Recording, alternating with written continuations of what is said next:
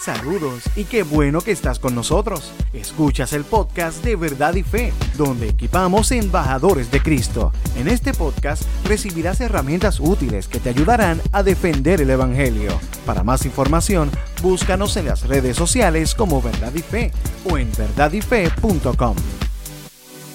Saludos y Dios te bendiga. Mi nombre es Rick Lipset para verdadyfe.com. Recientemente estuvimos en una entrevista que nos hizo Rafael Sánchez de Vida y Adoración y queremos compartir con ustedes algunos de los segmentos de lo que se discutió en esa ocasión. Van a ser seis en total y, los, vamos, los vas a poder apreciar a través de nuestro canal. Pero definitivamente si quieres la, eh, la entrevista completa, te invitamos a que vayas al canal de Vida y Adoración en YouTube. También están en Facebook. Eh, y también los puedes seguir por Instagram para que escuchen la entrevista completa. Parte 6. Adorando a Dios en verdad. Nosotros se supone que adoremos a Dios en espíritu, porque Él, él es espíritu.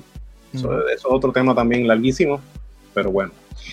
en espíritu, pero en verdad. O sea, que eso significa que nosotros necesitamos conocer quién es Dios. Porque ¿cómo vamos a adorar a un Dios que no conocemos? Si nosotros adoramos a un Dios que no conocemos, estamos adorando a un Dios que no existe. Deja que eso, que eso asiente ahí. Si nosotros a quien adoramos es al Dios de nuestras preconcepciones, de lo que nos han dicho, nos creamos un muñequito acá arriba y estamos adorando a un Dios que no existe.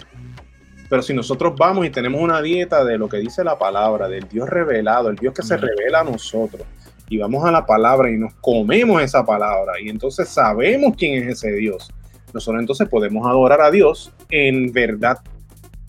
Y eso significa que eso, eso va por encima de todas las emociones, porque es una verdad y a veces las verdades de Dios son verdades que nos confrontan a tal nivel, que nos incomodan, que no queremos saber esa verdad. Que, que, nos molesta esa verdad, pero sigue siendo la verdad. Y entonces si, si proviene de Dios, pues entonces nosotros necesitamos rendirnos, rendir incluso nuestras emociones en contra de esta verdad que está puesta ahí. Por ejemplo, hay, hay, hay muchas de estas personas que se están yendo de la fe y encuentran pasajes como, como en el Antiguo Testamento cuando habla de esclavitud. Exactamente. O incluso el Nuevo Testamento, que Pablo habla de esclavitud y no les dice a, los, a los creyentes, este, tienen que dejar de ser esclavos, sino que les dice, si eres esclavo, sométete a tu amo. ¡Ah! Mm. Entonces esta gente... ¿Cómo va a ser? ¿Qué, es esto? Exacto. Un Dios injusto. Exactamente. Pero, ¿qué sucede? Por, en el caso de, cuando Pablo lo está diciendo, la esclavitud, esa esclavitud es más parecida a la que nosotros, el marco de referencia que nosotros tenemos, porque era la esclavitud romana, pero en el Antiguo Testamento no es la misma. La esclavitud en el Antiguo Testamento era, tú tienes una deuda con tal persona y no puedes pagársela. Y entonces entre ustedes llegan a un acuerdo, pues mira, yo te voy a servir por esta cantidad de tiempo. Tú me vas a dar casa, me vas a dar comida, me vas a dar todo y yo voy a estar trabajando para ti para cubrir para esa saldar la deuda, para saldar la deuda. Y entonces qué pasaba? Llegaba el año de jubileo y qué pasaba? se saldaba la deuda, tú, mira, regresabas, eran libres. Era otra, otro tipo de esclavitud, era, eh, incluso era cuidado, era cuidado de Dios sobre, sobre el esclavo. O sea, porque el esclavo no tenía manera de pagar nada. Él y su familia. Exactamente. Entonces, al final de ese tiempo, si el esclavo y su familia decidían de que, chacho, nos va tan y tan bien con este amo, amamos a nuestro amo, queremos, que, queremos quedarnos con nuestro amo. Pues, ¿qué hacían? Mira, en el lóbulo de la oreja lo marcaban, le ponían un aro y le decían, este, esta persona, esta familia está bajo mi cuidado. El concepto de esclavitud del Antiguo Testamento no es el concepto de esclavitud de nosotros, que nosotros tenemos moderno. Y como puedes ver, hay, hay, hay respuesta para eso.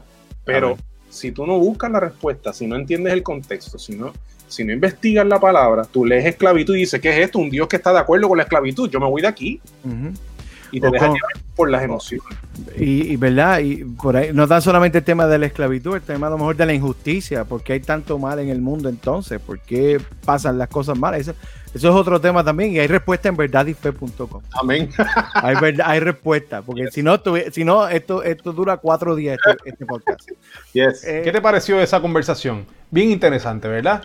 Pues mira, este tema eh, es bueno para que ahora pienses en él y puedas incluso compartirlo con tus familiares, con amigos y con aquellas personas que tienen estas conversaciones de tanta importancia. Así que hasta el próximo episodio me despido. Dios te bendiga. ¿Qué te pareció el tema de hoy? Déjanos tu comentario o pregunta en nuestra página de Facebook Verdad y Fe. Oramos para que este podcast sirva para darte herramientas útiles que te ayudarán a defender el Evangelio. Para más información, búscanos en las redes sociales como Verdad y Fe o en verdadyfe.com. Gracias por estar con nosotros.